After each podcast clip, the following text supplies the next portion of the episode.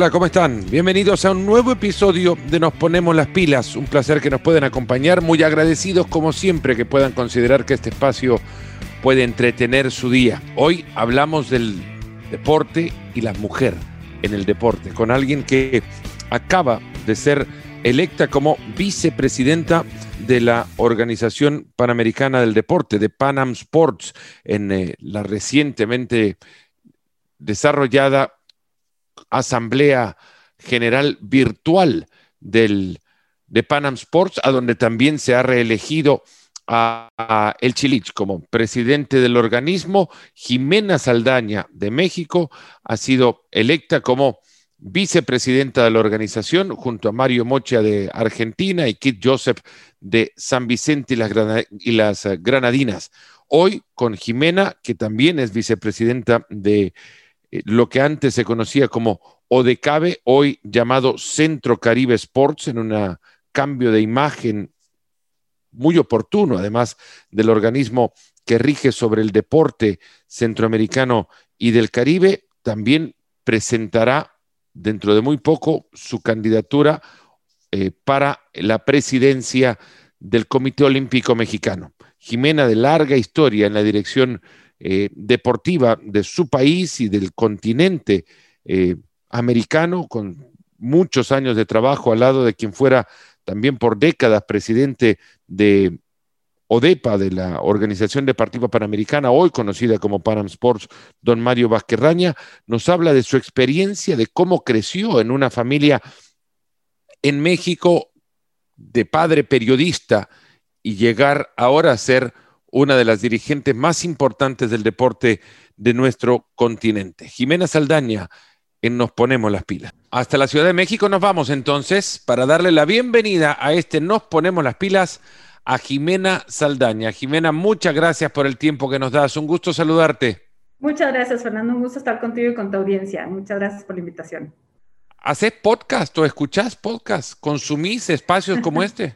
Sí, la verdad que sí, fíjate que es una buena manera de acompañarte cuando haces ejercicio o en los trayectos que en esta ciudad, como sabes, son pesados, pues siempre es una manera de mantenerse informado. ¿Qué contenidos te, llenan el espacio? Mira, eh, obviamente deporte, que me gusta mucho, pero también pues política, hacen análisis más profundos, normalmente la gente en podcast, esto te has dado cuenta, y yo creo que los jóvenes lo están consumiendo mucho.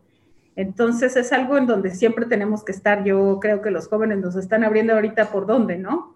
Así como los podcasts, que es algo que escuchan mucho, y ahora, por ejemplo, hasta el TikTok, ¿no? Donde tenemos que seguirnos, porque si no, no te metes, luego ya no entiendes nada. ¿Estás en TikTok? ¿Tenés una cuenta de TikTok? Pues nada más para meterme a ver todas las demás. Oculta de espía. Exactamente. Para saber de qué se trata. Yo es una, una bueno, una plataforma creo que explotó en el buen sentido en, durante esta época en la creación de contenido original que en el trayecto de conocerla nos distanciamos un poco. Es como, bueno, eh, no es porque no sea para mí el contenido, pero es que no termino por comprender qué es lo que se hace ahí. Twitter, por ejemplo, acaba de sacar las historias en Twitter. Y ayer, le, cuando surgen, les pregunto a esa historia, ¿para qué me puede servir? ¿No? Claro, pero te voy a decir, por ejemplo, qué me pasó con TikTok. Al principio de la pandemia, pues evidentemente me di cuenta, pero para mí se me hizo una, una cosa en donde yo no tenía que estar, eran más memes, más, ¿no? Cosas que no me llaman tanto la atención. Sin embargo, ya se empiezan a mandar mensajes políticos, ¿no? Y obviamente los atletas están ahí, o sea, te empiezas a dar cuenta, pues mucho de muchas personalidades que tal vez no conoces y yo creo que ellos se sienten muy cómodos, pero ya hay mensajes políticos, ya hay este, pues statements, ¿no? De, de, lo que están viviendo. Entonces me ha parecido interesante por esa razón y, y sí te recomiendo echarle un ojo como yo. No es tanto que vayamos a participar, sino ver en lo que están, ¿no? Se me hace muy importante. Y te digo que, que una cosa que me ha llamado la atención es que muchos de los atletas eh, de nuestro país, por ejemplo, están ahí, ¿no?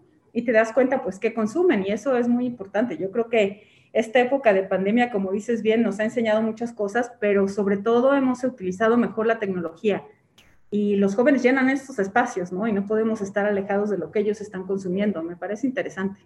En todos los ámbitos de, la industria del deporte, desde, desde, cualquiera de los rincones de esta industria, eh, ha surgido la necesidad, ahora más que nunca, de ir a atrapar con, contenidos a, aquellos que han estado cercanos y por la cercanía y la costumbre, eh, siempre por los caminos tradicionales. El, aficionado del deporte va al estadio, lo consume dentro del estadio y se va a su casa. Ahora hay, no hay estadios para ir, los hay, pero, pero no se pueden asistir, los eventos se llevan a cabo ahí, pero no hay personas que puedan ir a los estadios. Y ahora eh, toda esa experiencia es necesario encontrar modelos innovadores que nos hagan recuperar la experiencia de asistir al estadio desde casa.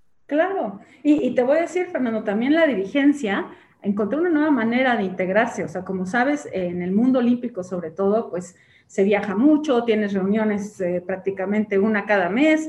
y ahorita, sin embargo, eh, los organismos tuvimos que encontrar la forma de comunicarnos, ¿no? Y como sabes, mucha gente, a pesar de la edad, pues le entendió al Zoom y nos reunimos más. Ahorita en lo que era ODECABE, Centro Caribe Sports, nos estamos reuniendo prácticamente cada 15 días todo el ejecutivo, cosa que no hubiéramos podido hacer jamás. Y ahorita lo estamos haciendo ya con una interacción que realmente te das cuenta pues del ahorro, o sea, los recursos, a dónde se nos estaban yendo. Sin duda, este, yo extraño la parte de ver a esta familia olímpica que tengo, pero también te das cuenta que, bueno, que no necesitamos gastar esas grandes cantidades de dinero en los vuelos, los hoteles, las comidas, cuando podemos reunirnos y ser más eficientes. Nuestras reuniones duran un poco menos, la gente va al grano, este, ya no se trata solo de expresar opiniones por participar, sino realmente expresas la opinión muy puntual. Yo me he dado cuenta de esta interacción y realmente la valoro, ¿eh? creo que, que sin, sin las ganas jamás de sustituirlo, porque creo que es muy importante el contacto personal, sí el movimiento olímpico encontró una nueva manera de relacionarse y de seguir vigente e incluso de hacer más cosas. No sé si te has dado cuenta y tú has participado en varios de los, de los programas que hay ahorita de diferentes organismos que se han dedicado exactamente, como dices, a salir, a, suplir un poco esta parte de, la participación en eventos para decirles, oye, ¿qué, estamos, qué, va a pasar en Tokio? ¿Qué estamos haciendo? ¿Cómo mantener esta relación también con, con federaciones, con atletas? O sea, se me hace que hemos descubierto cosas muy interesantes. Recursos limitados te llevan obviamente a la creación o, a la, eh, al surgimiento de la creatividad ante la urgencia también de, reemplazar aquellas herramientas que tenías para poder hacer un trabajo dentro del movimiento olímpico también. El mundo de las eficiencias, eh, bueno, dice Bill Gates que se va a viajar el 50% menos por cuestiones de negocios a partir de todo esto, sin ser eh, una organización cuyo fin sea de lucro entendería que el movimiento olímpico en general va a ser más eficiente. Pero ¿qué ejemplos de eficiencias te has encontrado? Al margen de reunirse más a menudo, eh, que esto eh, obviamente es posible porque solo se prende una computadora, ¿qué ejemplos podrías encontrar que estas eficiencias le han dado ya como beneficio directo al deporte y al deportista? Te voy a decir yo qué veo. Primero creo que, como a todos en el mundo nos sorprendió la pandemia, eh, nos tardamos un poco en entender cuál era el paso a seguir. Sin embargo, sí, sí me parece que el Comité Olímpico Internacional, con dos o tres comunicados que empezó a sacar el presidente del COI, nos dijo, esto sigue, ¿no? Pero tuvimos momentos también difíciles de saber qué pasa con Tokio, qué pasa con los atletas, y de repente encontramos la tecnología. Y entonces, ¿qué pasa? Pues se reúnen todos los atletas olímpicos, su gran comisión de atletas del COI, empiezan a reaccionar, nosotros como organismos empezamos a ver que tenemos que mantener el contacto, que tenemos que, ser eh, exactamente, como dices, más eficientes. ¿Qué veo así puntual? Exacto. Que hemos estrechado las relaciones con nuestros miembros yo creo que hemos entendido que esta fortaleza que tenemos, y te hablo por ejemplo del caso del Comité Olímpico Mexicano, a ver, tenemos miembros permanentes que son gente con mucha experiencia, que están ahí sentados, que vemos una vez o dos veces al año si bien nos va. Y sin embargo ahorita les decimos, oye, este, pues tenemos que pensar en esta idea, tenemos que ver cómo apoyar a los atletas, el apoyo socioemocional, cómo tenemos que, decirle a la sociedad que seguimos trabajando. Eh, cómo explicarle a los atletas que no se queden sentados en sus casas, sino que se muevan. Eh, y entonces les dices, por ejemplo, a ver, enséñanos cómo entrenan en sus casas. Esto, se hizo a nivel mundial, ¿no? Y fue muy interesante ver cómo los atletas, pues en su propio entorno encontraban formas de seguirse eh, de seguirse ejercitando, de seguir no solamente entrenando con la fuerza de siempre, ¿no? yo creo que, por ejemplo, este tipo de cosas que aprendimos a relacionarnos más como dirigentes, a vivir la vida diaria, esta pues depresión que estaban pasando muchos de los atletas, ha sido importante para los dirigentes meternos más a la vida de ellos, ¿no? Y, por ejemplo, eh, esto te lo digo a nivel Comité Olímpico, creo que nos ha acercado más a estas bases de atletas de las cuales de repente, pues por la cotidianidad te vas alejando. También eh, a nivel, pues Centro Caribe Sports, en un momento en el que nos quedamos sin, sin juegos, sin sede de los juegos por la misma pandemia, pues fue volverte a activar y volver... Eh, por decirlo así, promocionar lo que te dejan unos Juegos Centroamericanos y el Caribe en la región y, despertar el interés. Esto no es algo fácil y se logró pues virtualmente, ¿no? Hablando nosotros, explicando, digo, sabemos si los comités olímpicos están metidos, pero yo te apuesto que si esto lo hubiéramos platicado hace un año, se nos hubiera hecho muy difícil tener dos sedes como las que tenemos ahorita, por ejemplo.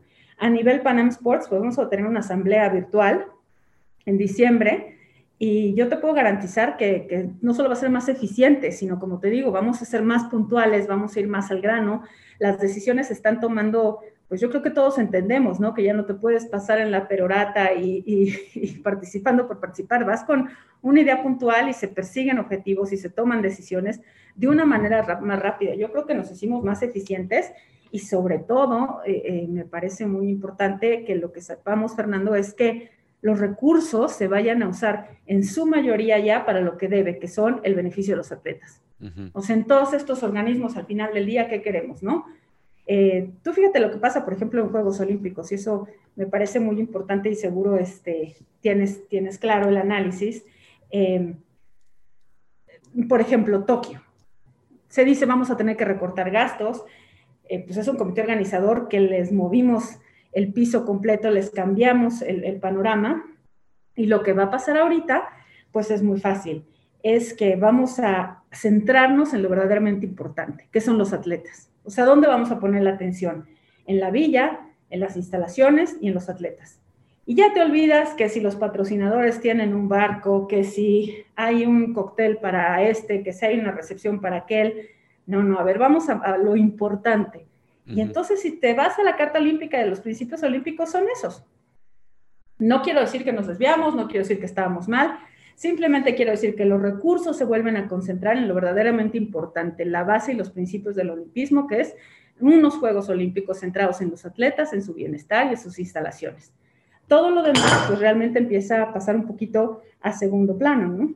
Y esto, esto me parece interesantísimo porque tal vez nos abra nuevos caminos para, pues, para darte cuenta que, que realmente tal vez habíamos desviado más recursos en atender bien a una familia olímpica que crecía y crecía, cuando lo importante era que nuestros atletas tuvieran un transporte adecuado, expedito, este, para, para llegar a tiempo a todos lados, ¿no? ¿Puede ser esta la narrativa que convierte a los Juegos Olímpicos de Tokio en los primeros de una nueva era? Porque es cierto también cuántos libros no se han escrito sobre la los vastos recursos destinados al atender el wine and dine, como se dice en inglés, eh, con, con, vino y comida y grandes festejos y ceremonias y recibimientos y cenas y galas a una sociedad exclusiva y excluyente también que se servía de los Juegos Olímpicos para una vida de lujos. Eh, el, mundo olímpico ha tenido que recurrir ahora a enfrentar una pandemia para realizar esto. Hubo cambios, sí, es cierto, transitorios o, paulatinos a partir incluso de eventos de mucho trauma, ¿no? Como el, eh, escándalo de, corrupción para los Juegos Olímpicos de, de, Salt Lake City, los de invierno del 2002, y en fin, unos tantos otros que han visto cómo el Comité Olímpico Internacional se ha reducido incluso hasta en tamaño, ha, cerrado sus puertas, ya no, es un órgano tan abierto, es, eh, más vigilante de la actuación de sus, de sus miembros e integrantes. Pero si Tokio se convierte en estos Juegos Olímpicos de, la eficiencia o eficacia hacia eh, la dirección de recursos hacia el deportista, pueden fácilmente ser los primeros de una nueva forma de contar los juegos. Exactamente. ¿Por qué? Porque también nos estamos viendo ante un futuro cada vez más difícil, eh, este, digamos, en cuanto a la entrada de recursos, ¿no? O sea, el COI es una máquina que, está echada a andar y que yo dudo mucho que, que tenga problemas financieros, ni mucho menos. Pero esta nueva puerta que estamos viendo y que vamos a vivir, creo que realmente nos va a hacer regresar a estos principios. Entonces, a mí, dentro de todo este caos y esta gran tragedia que ha vivido el mundo, pues los Juegos Olímpicos se me hacen, incluso por el tiempo, en, una gran fiesta de la humanidad, que si, imagínate si siempre ha sido, eh, ha, captado la atención del, del mundo, cuando una inauguración, cuando desfilamos, cuando los eventos, imagínate ahora que va a ser como como un respiro, que vamos a llegar y vamos a decir, llegamos, ¿no? Y que ya esperamos que tengamos una vacuna y que ya veamos finalmente la luz, ¿no? Después de, este túnel. Y yo creo que los juegos se convierten en algo diferente para el mundo entero. Yo, yo estoy muy emocionada de esto. Entiendo muy bien que no vamos a poder hacer todos los preolímpicos, que tal vez no vayan los mejores, que los que ya clasificaron tal vez pierdan desafortunadamente sus marcas que habían logrado, tú sabes cómo se preparan estos atletas olímpicos toda su vida. Entonces tal vez no vayamos a ver este gran nivel que siempre estamos acostumbrados a ver, pero vamos a ver otra cosa. Yo creo que vamos a, regresar a estos principios básicos del olimpismo y a darnos cuenta pues que tal vez no es tan importante lo, que estás diciendo. Yo no, no, lo, no lo lleno con, con el tema de la corrupción porque creo que van separados, pero sí creo que había los recursos, ¿no? Para pues, por ejemplo, incluso hasta para los medios. Tú sabes cuántos periodistas se acreditan para Juegos Olímpicos. De repente eran más, más que los atletas, ¿no? Exacto. Bueno, eso no lo vayan a recortar, ¿no? Porque si no, nos, resta posibilidades. No, exactamente, pero si te fijas, sí habíamos crecido en una dimensión y, yo no digo que dejen de ir los periodistas, al contrario, ahora se convierten en más importantes ante tal vez la lejanía de los espectadores, pues tenemos que saber llegar por más caminos. Por más vehículos, claro. Exactamente, porque pues cuántas veces no te gusta ver un partido de fútbol en un canal y prefieres que haya otros conductores, ¿no? O sea, necesitamos dar opciones y dar muchas salidas. Entonces es una nueva manera de entendernos todos y de entender los Juegos Olímpicos, pero yo creo, Fernando, que, le vamos a dar en el clavo. O sea, yo estoy, estoy contenta de, lo que vamos a ver en Tokio en ese sentido.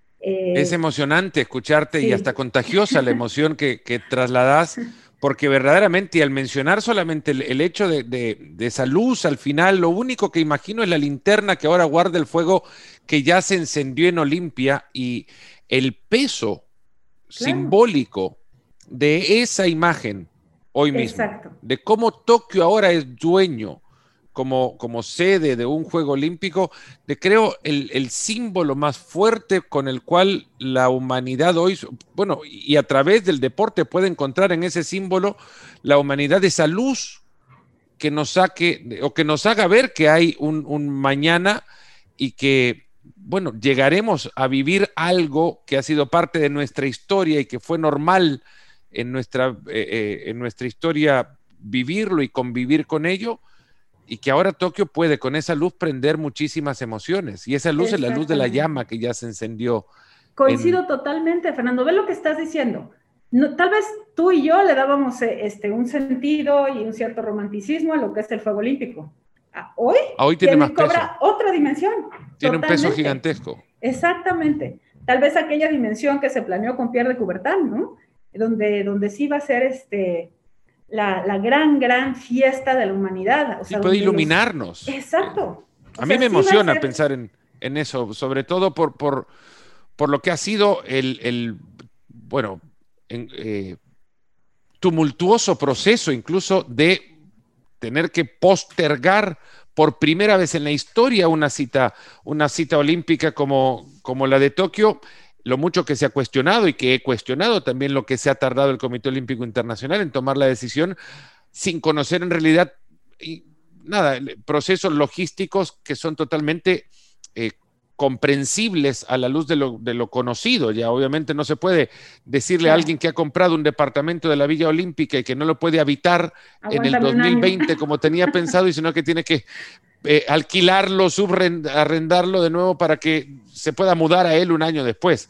Jimena, vamos a mudar de tema ahora porque hemos tratado algo de los Juegos de Tokio que quería conversar contigo, pero quiero quizás ponerle pausa a esta conversación y entrar un poco a tu, eh, a tu persona, si nos, si nos permitís, si me permitís.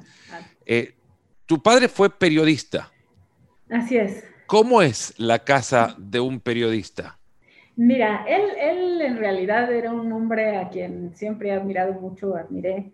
Eh, realmente él fue un hombre que, que marcó huella en los medios de comunicación de este país, sobre todo en los medios públicos, pero era una persona muy controversial, ¿no? Entonces él se va, él era seminarista, ¿no? Se gana una beca de periodismo en Madrid, y bueno, mis abuelos de un pueblo, imagínate, de querer que fuera cura el niño, hijo único, a lo dejamos ir a Europa, ¿no? Que en su vida habían conocido, ni mucho menos, es una familia pues humilde de un pueblo que se llama Banderilla, cerca de Jalapa, la capital de Veracruz, y se va allá, eh, hace los tres meses de su beca y decide seguirse a Francia, ¿no? Porque claro que el franquismo no era lo suyo, y, y, ahí en Francia, pues desde cantar hasta escribir, hasta trabajar en radio, eh, empieza a encontrarse realmente lo que él era, ¿no? Fue un gran locutor, un, gran hombre de medios, eh, y regresa a México ya a la televisión nacional, a una empresa privada, estuvo en Televisa y después se va ya a Canal 13, que era un medio público, pero llegó a tener lo que ahorita sería inimaginable, tenía un programa desde las ocho y media de la mañana hasta las once de la noche, ¿no? Entonces, este, yo, yo creo que ese, ese esquema, pues, el, porque él lo fue inventando, lo fue llenando, y entonces era un programa de desayunos con Saldaña, donde invitaba gente en diferentes mesas, y él iba teniendo charlas con la gente, algo muy ameno y de verdad muy, muy novedoso, ¿no? Y él empieza con sus programas de confrontación que se llaman anatomías, donde sienta, pues, pues a una este, prostituta y enfrente a un cura, ¿no? Y los hace platicar, ¿no? Y él se pone de espaldas a la cámara, eso te confieso que era un poco por vanidad, ¿no? Él, él no le gustaba distraerse viendo que si era su mejor ángulo, que si se veía bien en la tele, y entonces él decide, me pongo de espaldas y... Así no me tengo que preocupar por maquillarse ni nada. Exacto, ¿no? Y me ocupo en las conversaciones. Entonces hizo cosas que, que de plano lo corrían cada tercer día, ¿no? Por hacer ese tipo de cosas, porque era en vivo. Después hacía un programa muy bonito que se llamaba El Juicio de los Niños. Nosotros éramos chicas, somos tres hermanas, y nos sentaba con con niños que eran invitados de, toda la gente que, se acercaba a él y nos ponían a platicar de lo que estaba pasando en México, este, ¿no? Y, nadie te decía qué decir, sino llegabas y decías lo que realmente pensabas. Y ¿Cómo te este empodera eh, la, mente en, una sociedad por historia centrada muchísimo en la figura paternal, paternalista? Eh, ¿Cómo ¿Cómo te dan la fuerza y el poder para pensar y poder expresarte? Pues yo creo que eso él lo sabía hacer muy bien. Te, confieso que él a lo largo de los años nos dijo, pues yo no los entendía, ¿no? O sea, nunca tuve contacto con niños, nunca tuve hermanos y, esto me abría mucho los ojos a lo que pensaban y a lo que vivían mis hijas. Mis papás se divorciaron, fueron de los primeros divorcios en México. Entonces, pues los veíamos los fines de semana y a él le llamaba la atención, pues pues sí que no sabía cómo se relacionaban los niños, ¿no? A él le costaba mucho trabajo relacionarse con nosotros en ese sentido. Después, cuando crecimos, hizo lo que se llamaba la casa de los muchachos, que era el mismo sentido, pero, o sea, fue creciendo con nosotros, poca gente lo sabe, pero pues era un poco para mantener este, este vínculo con nosotras de alguna forma, ¿no? este, era curioso, pero sin duda sí era un hombre que apreciaba eh, eh, escuchar las opiniones. No te puedo decir que no era macho, era macho, le costaba mucho, este, pues no sé, que usáramos pantalones de mezclilla, por ejemplo, ¿no? A pesar de que era un hombre progresista y que era un gran defensor eh, de, los derechos humanos y era, era un luchador social, eh, realmente, pues tenía esto de macho, ¿no? O sea, si nos decía, este, la falda es muy corta o el pantalón muy apretado, ¿no? Este tipo de cosas era, era simpático que él fuera así, pero la verdad sí fue una gran figura que nos marcó a las tres hermanas. Él, al final de estos programas tenía un programa de nostalgia de música mexicana tradicional que se ha perdido en el país y que venía como perdiendo mucha vigencia. Él hacía un programa de nostalgia y nunca cantó, pero le echaba muchas ganas, ¿no? Entonces, mi hermana, la menor, pues siguió esa parte, pues digamos, de él, esa parte artística, ella también canta y, y bueno, fue siempre un hombre muy entretenido, muy culto pero sobre todo muy buen conversador, era, era hasta un hombre con una gran imaginación y creatividad y, yo lo disfruté mucho, la verdad. De él, eh, bueno, el periodismo obviamente está muy cerca de, ti, sí. a partir de eso. Así es. y luego múltiples lugares o espacios que has ocupado también en el medio. Así es, pues ya cuando, cuando yo entro un poco al mundo olímpico de la mano de don Mario Vázquez Raña, pues él tenía esta cadena de periódicos, pues era un tema que me venía natural, ¿no? Que yo ¿Cómo llegas al mundo olímpico? Y luego pasamos a don Mario. Pues mira, eh, en 1984, ACNO hizo una reunión aquí en México. El comité de, la Asociación de Comités Nacionales Olímpicos. Así es. Que presidía don Mario que presidía don Mario.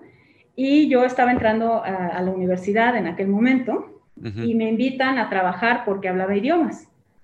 Y yo todo lo que fuera olímpico, este, pues veníamos de haber visto esa inauguración de Los Ángeles que, que, bueno, a mí me enchinó la piel, ¿no? Ver a ese hombre volar, este, entonces, con este entusiasmo yo digo, hay un evento de algo olímpico y evidentemente este, dije, pues yo, ¿Fueron tus primeros juegos completos o los primeros que apreciaste como tal?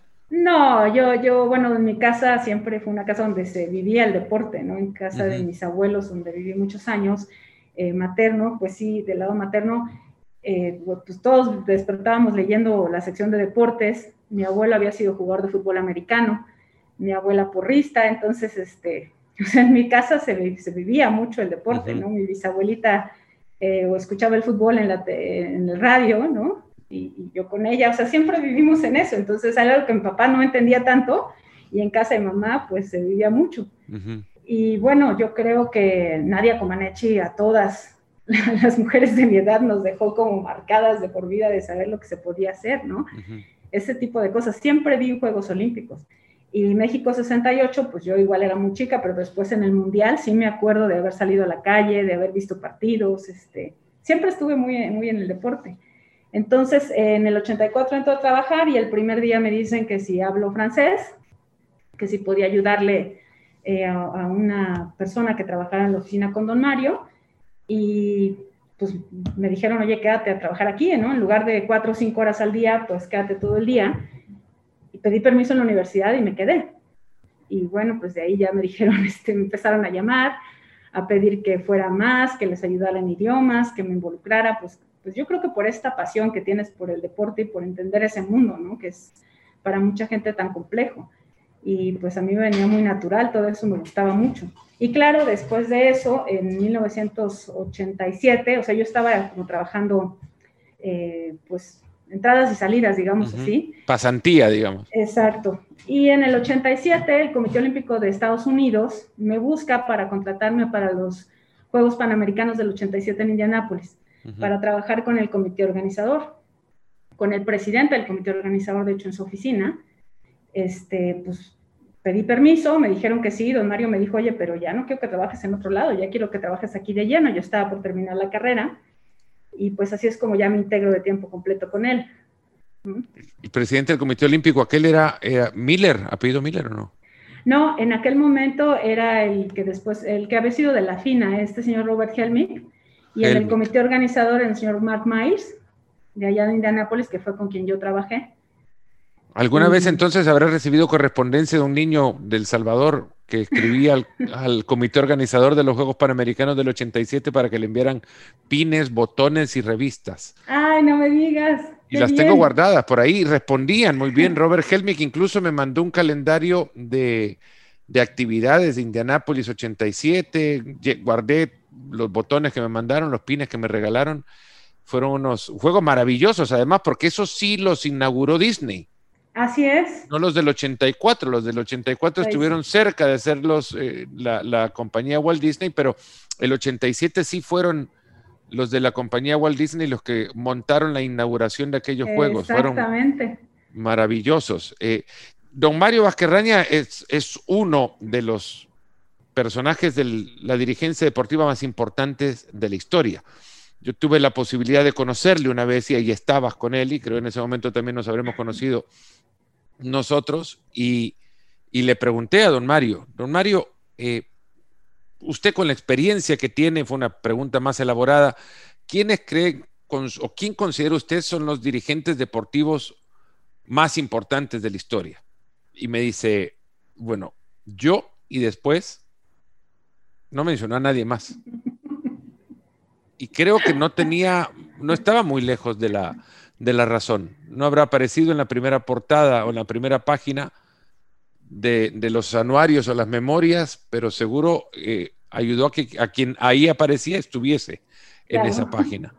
Eh, ¿Cuán importante era don Mario Vázquez para la dirigencia olímpica? ¿Cómo se puede explicar o entender su relevancia? Mira, yo creo que él hacía un gran balance. Él, él supo entender las necesidades de los pequeños comités olímpicos. Eh, mucha de su fuerza provenía no solo de América, sino de África y Asia, donde él, él había vivido situaciones, como sabes, nuestro comité olímpico nunca eh, ha tenido estos grandes recursos. Entonces yo creo que contrastando contra lo que vivían otros dirigentes, ¿no? Donde, donde siempre hubo dinero, donde siempre hubo recursos o apoyo de gobierno, a él despertar esta sensación de yo, yo entiendo a tu comité olímpico que no tiene ningún, ni un teléfono, ¿no? O que no tiene una sede o que los dirigentes pues ponían sus casas para, para empezar a hacer a los comités olímpicos una institución. Y don Mario entendía esas necesidades y don Mario luchaba por ellos. Y esto yo creo que hizo un gran contraste cuando de repente, pues tú sabes que Europa siempre ha, tenido pues la gran mayoría de dirigentes y pues vivimos condiciones muy diferentes. Y yo creo que esta fuerza que él empieza a ganar, porque estos comités olímpicos se sentían identificados con él y él iba hacia esas necesidades, ¿no? Peleaba por ellos, eh, así como peleaba cuando el programa Top. O sea, siempre entendió esta parte y él era esa voz dentro de este gran mundo porque pues se lo permitía eh, lo que él había logrado personalmente, ¿no? Entonces se podía hablar de tú a tú con un Samaranch, con un Nebbiolo y hacerlos entender que, pues, que esto iba a pasar, ¿no? Entonces... Qué gran evento, qué gran evento tuvo a don Mario detrás, sin que él haya mm. aparecido en la fotografía de ese, de ese evento. A ver, no por una organización ni nada, sino por la consecución de algo Mira, yo eh, creo que, que al final haya, contado con la gestión de don Mario. Yo creo que la lucha contra el dopaje, Fernando, fue algo que él traía. Él cuando Caracas, los Juegos Panamericanos, empieza a quitar medallas por dopaje, pues el presidente Samaranch se molestó mucho con él. Era un hecho que no le había parecido, era un hecho que no quería que se hicieran estas cosas.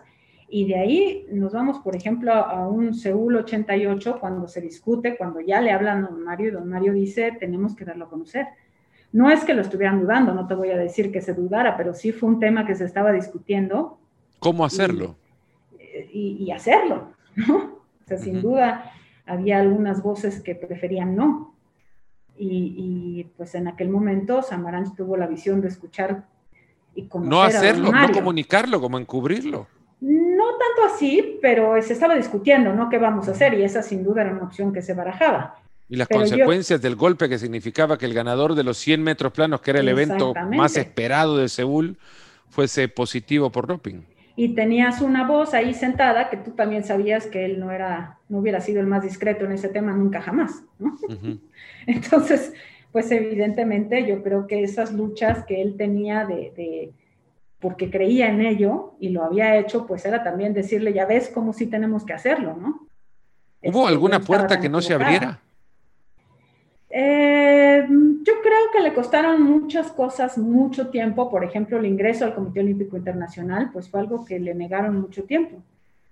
Eh, y él finalmente pues logra entrar, pero antes su voz pues era una voz limitada en ese sentido, ¿no? Y, y, era algo que yo creo que él se merecía por mérito propio muchos años antes, pero había trabas y pues evidentemente muchas voces que no lo querían ahí, por esta tal vez su manera de ser también, ¿no? ¿Cómo lo definirías? pues mira, eh, no, no soy la más objetiva al decirlo porque yo aprendí mucho de él, ¿no? Pero evidentemente era un gran líder, o sea, era una gente que sabía escuchar, ¿no? Que en este mundo es importante. Yo creo que sabía transmitirle a la gente realmente eso porque hablaba de una manera pues muy coloquial y muchas veces hasta incluso a la gente no le quedaban claras muchas cosas que él fuera tan puntual y tan sincero y tan directo, ¿no? Él no se andaba por la por ejemplo, esto no cae bien. Sí, lo sé, lo supe. Pero era así, ¿no? Entonces, pues con esta personalidad tan difícil, eh, finalmente, pues era un hombre que llegabas a entender, ¿no? Que yo entendí mucho en el sentido de que él se proponía las cosas y las hacía, un hombre muy... Sí, de armas tomar. Sí, pero muy trabajador. O sea, nunca le dio flojera algo, al contrario, si era por lograr un bien para el movimiento olímpico no paraba, ¿eh? así tuviera que viajar los kilómetros y hablar, este, él, creía en, muchos temas. Cuando decidió luchar contra el boicot y le dijo a Samaranch, vamos, y Samaranch dijo, pues a ver, empieza tú, ¿no? Pero hicieron muchos viajes y como sabes, él no, no medía los recursos para eso. ¿no? Cuando, cuando dice vamos, es vamos a luchar contra el boicot.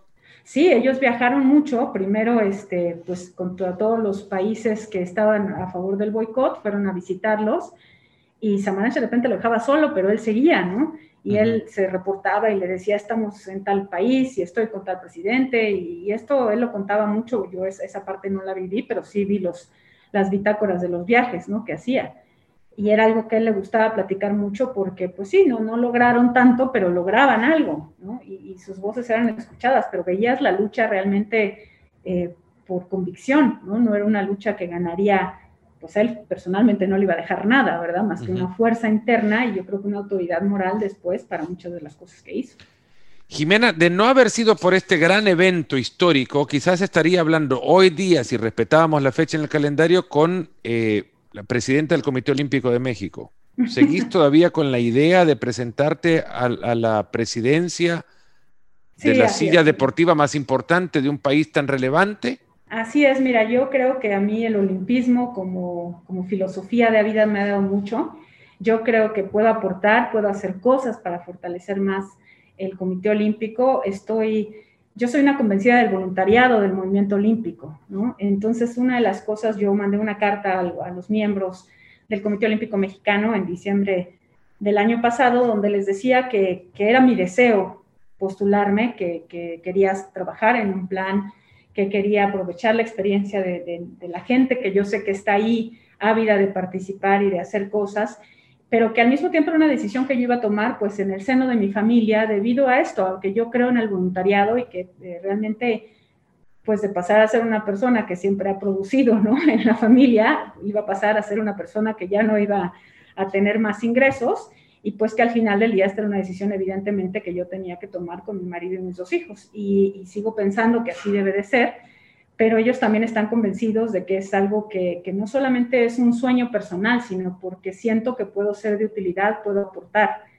Y, pero también, este, pues no es una ambición de estas que te, no te dejan dormir, ¿no? Yo estoy convencida de que si llego a las elecciones, si hay alguien que presente un mejor programa o que yo diga, chin, si era por ahí, no por donde yo digo, este, uh -huh. pues sin duda alguna, eh, siempre voy a hacer lo que sea mejor para el Comité Olímpico Mexicano. Eso, eso lo tengo claro, pero sí, sí estoy muy interesada en seguir adelante con este proyecto. Yo quiero presentarlo a todos, a todos los miembros de la familia olímpica y pues platicarlo con ellos y consolidar un proyecto que pueda ser no un tema personal, sino un tema colectivo cuando entraste a conocer el movimiento olímpico eh, por los Juegos del 84 y en esa época, solo había una, una mujer involucrada en el seno del Comité Olímpico Internacional, que era la secretaria general Monique Berliou.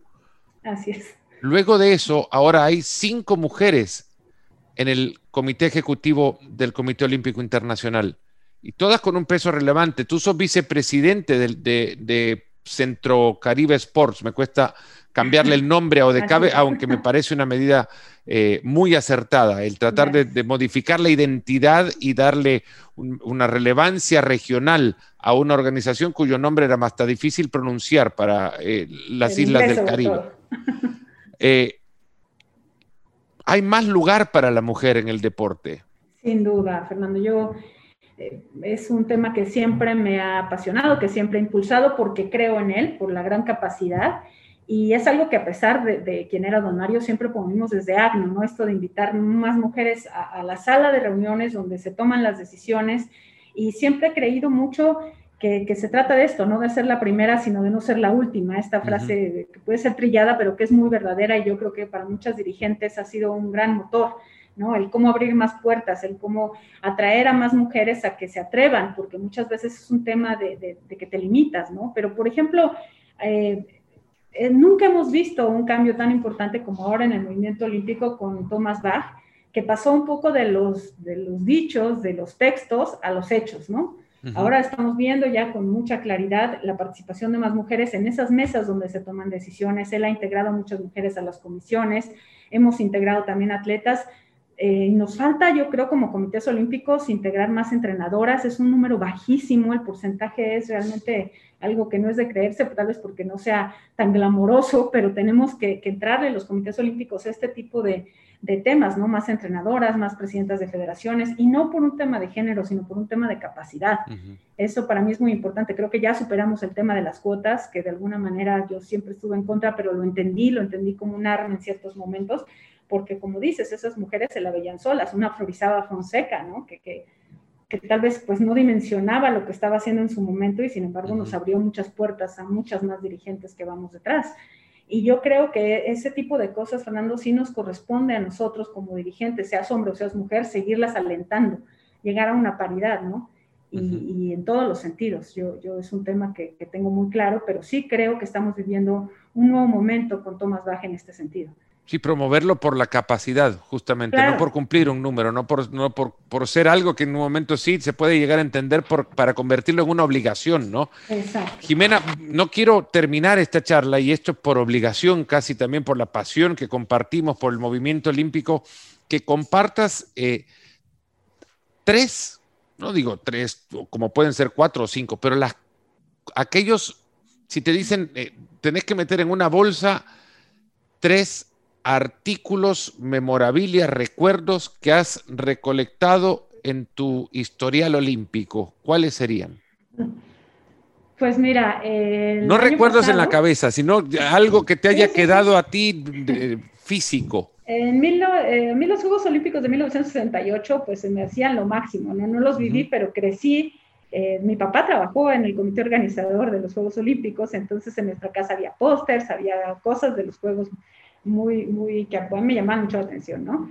Y entonces a los 50 años de Juegos Olímpicos, junto con Horacio de la Vega, pues me puse a trabajar en hacer algo para que México recordara este gran éxito como país que tuvimos. Y Fernando me metía a muchos temas que me encantaron y de repente pues pude conocer a, todas estas grandes leyendas, ¿no? Un Bob Beamon al que había yo visto, pero también este, a un Dick Fosbury, a, a los mismos eh, atletas nuestros, ¿no? Tan entrañables. Y en todo esto ellos un día me hicieron, eh, durante una despedida, me regalaron una fotografía firmada por cada uno de ellos, de los que habíamos invitado. Y para mí, este, eso, bueno, ya te enseñaré la foto, los tengo enmarcados, ¿no? Para mí fue así como, como algo muy especial. Yo creo que sobre todo, todo lo que se relaciona eh, a los Juegos del 68, ¿no? Y, me causa una gran emoción. Y mi papá, la última Navidad que pasamos juntos, me regaló una enciclopedia del deporte que había comprado en La Lagunilla, que es aquí como un mercado de las pulgas. Hay muchos recuerdos del 68 ahí. Así es. Me regaló una pegatina. Lo digo suavecito para que no vayan y sigan estando la próxima vez que pueda visitar. Una pegatina del 68 y una enciclopedia del deporte, ¿no? Que ya no es tan importante lo que tenía, sino para él, pues era, estas cosas las atesoro mucho. Qué bueno. Pues Jimena, la verdad que quiero eh, agradecerte muchísimo por el tiempo. Atesoro el hecho que lo hayas invertido también para llegar hasta, hasta este momento y, darte definitivamente las gracias por haber compartido con nosotros tus experiencias, tu conocimiento, eh, el mayor de los éxitos en el próximo año olímpico, extraño 2021 será, y ojalá que eh, esa cita o antes otras citas también nos haga encontrarnos y darnos un abrazo que hace tanto que, nos debemos uno. Muchísimas gracias, de verdad. Muchísimas gracias por habernos acompañado, Jimena. Un, eh, nada, un enorme abrazo a la distancia, como tan acostumbrado es ahora a decir. Te agradezco mucho, Fernando. Muchas gracias por esta charla. En verdad la disfruté mucho. Muchas gracias por habernos acompañado y haber llegado hasta acá en un nuevo episodio de Nos Ponemos las Pilas, esperando que en estos días que se vienen disfruten de las fiestas en familia, pero que no olviden que es cierto que hay vacuna, pero todavía anda dando vueltas el virus por ahí. Hay que cuidarnos entre nosotros y todo arranca cuidándose uno mismo. Un fuerte abrazo y hasta el próximo episodio de Nos Ponemos las Pilas.